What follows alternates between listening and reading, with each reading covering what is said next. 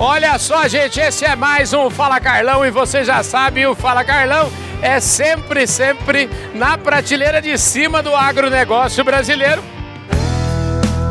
Podcast Fala Carlão.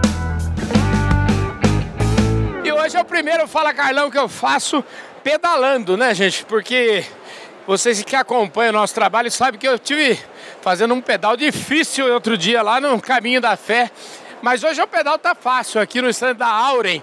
E aqui do meu lado a Glória Santos. Vem cá, Glória. Fala pra mim aqui, o que, que a Auren faz? A Auren é uma empresa do Grupo Votorantim, uma empresa de energia. A gente gera energia renovável, energia eólica, hidrelétrica. E hoje a gente aqui está com uma solução para o povo, do, o público da Food de desconto na energia elétrica. Até 25% de desconto na, na conta de energia, além de um certificado de energia renovável e também acompanhamento do, dos gastos de energia com a sua padaria, o seu mercado, todos os seus negócios. Olha só, gente, eu que estou fazendo uma casa lá, estou fazendo uma ampliação da minha casa, quer dizer que eu posso colocar energia da Auren lá? Como é que é isso?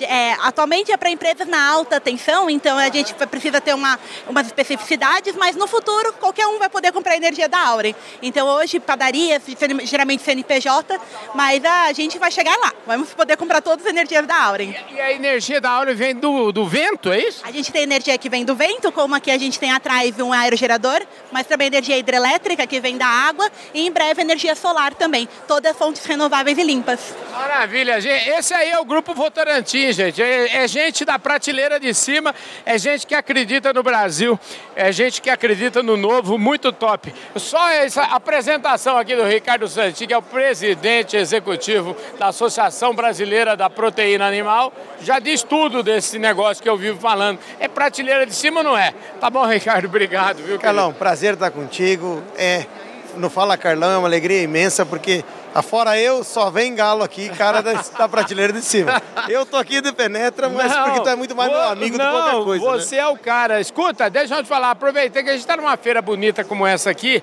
e, e você é o homem das exportações de proteína aqui no, no, no Brasil para o mundo. Atualiza um pouco como é que tá a, as nossas exportações. E nós estamos de uma maneira muito positiva. Fechamos o trimestre em frango com crescimento de 15%, em suíno 16%. Uhum. Só nesse mês foi mais de 500 mil toneladas de carne de frango e mais de 100 mil de carne suína. O mundo está dizendo para o Brasil que precisa de mais matéria-prima e mais alimentos. Uhum. E o Brasil está dizendo para o mundo, nós temos, temos condição de crescer.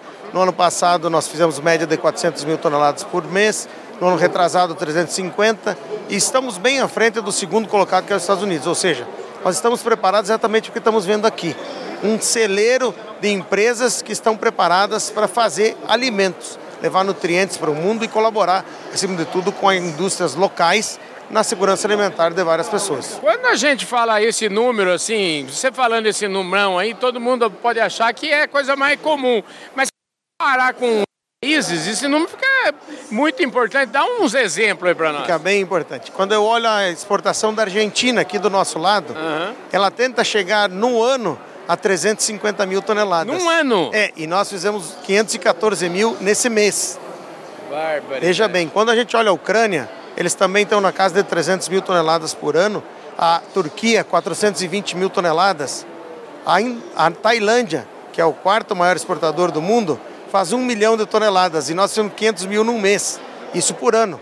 A Europa, que é a Europa, não chega a um milhão e meio por ano e nós estamos fazendo isso, um terço disso por mês. Esses números são tão importantes que as exportações de aves e de suíno nos últimos 22 anos, Carlão, trouxeram para o Brasil 169 bilhões de dólares, mais de meio trilhão de reais, vieram de mais de 150 países do mundo irrigar a nossa economia. Irrigar aqui no processo de produção, no pequeno criador de frango, de suíno, de ovo, no transportador, no trabalhador de chão de fábrica, em toda essa cadeia que ajuda, acima de tudo, a manter comida na mesa dos brasileiros, a trazer dinheiro para a nossa economia e ajudar na segurança alimentar do mundo. Vai ligar esse ventilador aqui com a sua energia, mantém esse ritmo. Ah, é. E essa luz está acendendo com a energia do seu não, corpo. Mas aí, eu, não, mas qual é que é o, o propósito? É ver se eu Aguento até quando? Olha. Ó, pra quem exporta a quantidade de frango que você exporta, isso aqui é mole pra você, hein, rapaz? É mole, pra quem passa o dia aí vendendo e viajando, olha lá como é que tá subindo Ai, aí, ó. Olha aí, ó, vamos bater lá em Vai cima, subir que nem ó. graça O importante tem, é o seguinte, é ser sustentável e mostrar que a gente realmente acredita nisso. É isso Vamos aí. ajudar aqui a fazer, ó. Olha aí, ó, Caulã. Já Ricardo Santin, gente, ele é assim mesmo, ele é fera. Pau pra toda obra. Valeu, querido. Vamos lá, valeu, Carlão. E hoje, um agronegócio estendido, um agronegócio diferente, o agronegócio da Amazônia. O que, que veio a ser isso que você está preparando aí? Então, isso aqui é uma cáfita, é uma proteína vegetal que nós fazemos em parceria com a Embrapa. Nós desenvolvemos através do bagaço do caju, que era descartado. Em torno de 380 mil toneladas de bagaço de caju são descartadas todo ano. E a gente saiu com essa solução. Então a gente traz o caju antes descartados pelas indústrias de suco, misturado com ingredientes da floresta amazônica. E assim a gente consegue conservar grande parte da floresta amazônica através de parcerias com institutos como o Instituto Socioambiental, como a Imaflora e através de cooperativas da floresta. Então a gente combina o caju com ingredientes da floresta e é aqui isso aqui que você está experimentando. Quer dizer que se eu entendi direito, esse negócio ia, pro, ia ser descartado, ia pro lixo e aí, de repente, virou alimento? Exatamente. Então, o caju é uma das, é uma das culturas mais importantes do Nordeste. Isso daqui a gente fecha a caju cultura.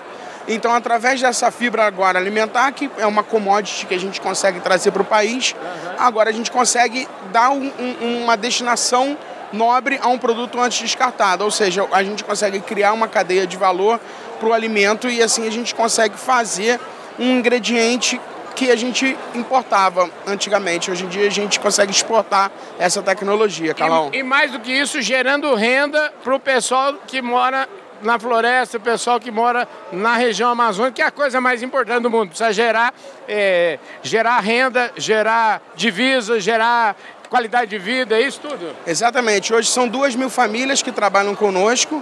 São 9,5 milhões de quilômetros quadrados que, são- que a gente consegue conservar, além das, das pequenos produtores da floresta da- do, do caju que trabalham com a gente.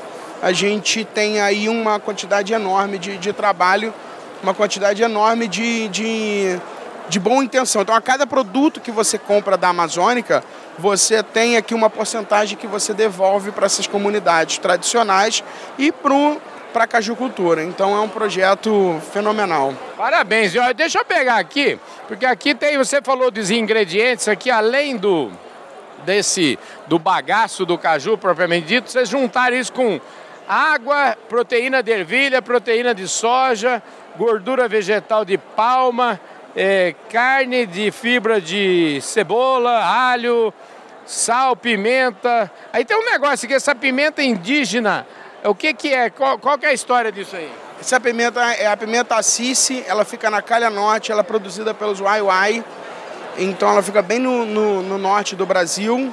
É, é um blend de pimentas, na verdade, são colhidas por mulheres brasileiras, mulheres indígenas, e ah, ela traz um sabor diferenciado no produto. Escuta, vamos mostrar aqui. Enquanto a gente mostra aqui, vou pedir pro Guilherme pegar os pacotinhos que tá ali, viu, Guilherme? Pega lá pra nós, pega lá, só pra gente mostrar aqui. Mostra aí, abre aí, vamos abrir isso aqui. Rapaz, ó, o cheiro tá bom, hein? Hum, isso aqui parece que tá uma delícia, hein, rapaz? Tá bom, a gente traz o sabor também, vai lembrar ali da lista de ingredientes que você estava mostrando, a gente não utiliza nenhum tipo de aroma. Entendi. Então o que a gente utiliza são ingredientes naturais para poder você chegar ao sabor, que eu acho que é o mais importante. E o mais legal disso tudo também é que o negócio é super. O negócio aqui é super bem apresentado, né? É um negócio que, com certeza, é, isso aqui deve vender muito. Aonde vende isso aqui? Na Europa? Vende fora do Brasil? Co- Como é que é? Hoje a gente está nos mercados nacionais, hoje a gente se encontra no Brasil e a gente, ano passado, participamos de uma rodada de um roadshow na Europa através do Ministério. A Embrapa nos convidou, o Ministério das Relações Exteriores convidou e a gente foi para lá e agora a gente está fazendo uns pilotos na Europa e nos Estados Unidos para vender esse produto. Escuta, que bonito a gente estar numa feira dessa para ver a materialização do agronegócio, daquilo que a gente vive falando, da produção, materializado aqui em forma de alimento. Eu vou começar com você, porque a Embrapa está fazendo 50 anos, então você tem.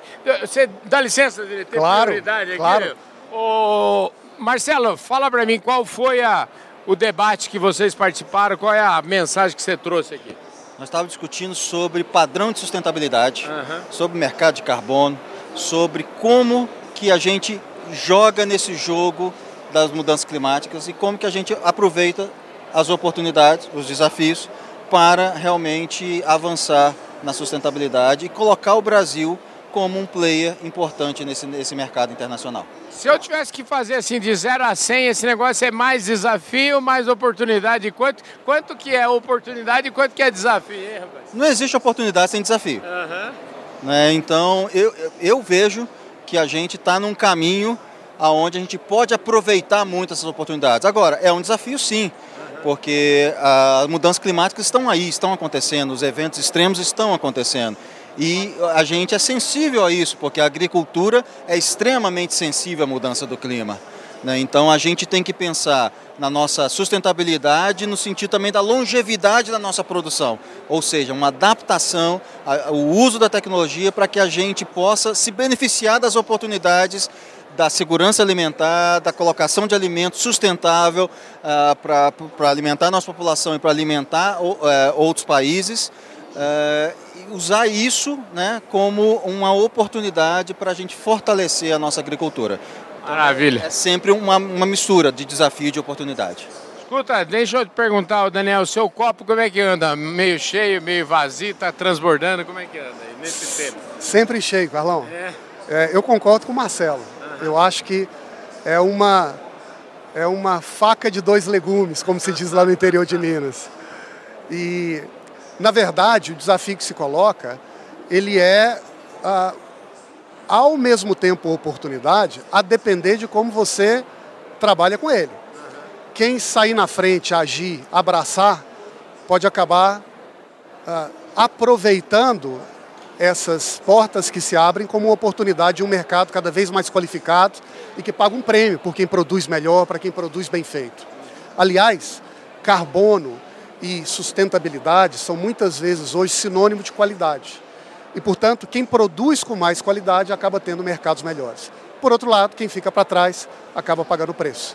Então é nesse sentido que eu acho que essas duas coisas caminham juntos. E, e como é que como é que é a geografia hoje, vamos dizer assim, dos nossos clientes, dos clientes do agronegócio? A gente está aqui numa feira de alimentos, uma feira bonita, mas como é que é a geografia disso eh, do ponto de vista internacional? O Brasil, a gente já fala que alimenta aí 800 milhões de pessoas, pode crescer muito mais isso. Para onde vai crescer? Para onde que a gente deve olhar?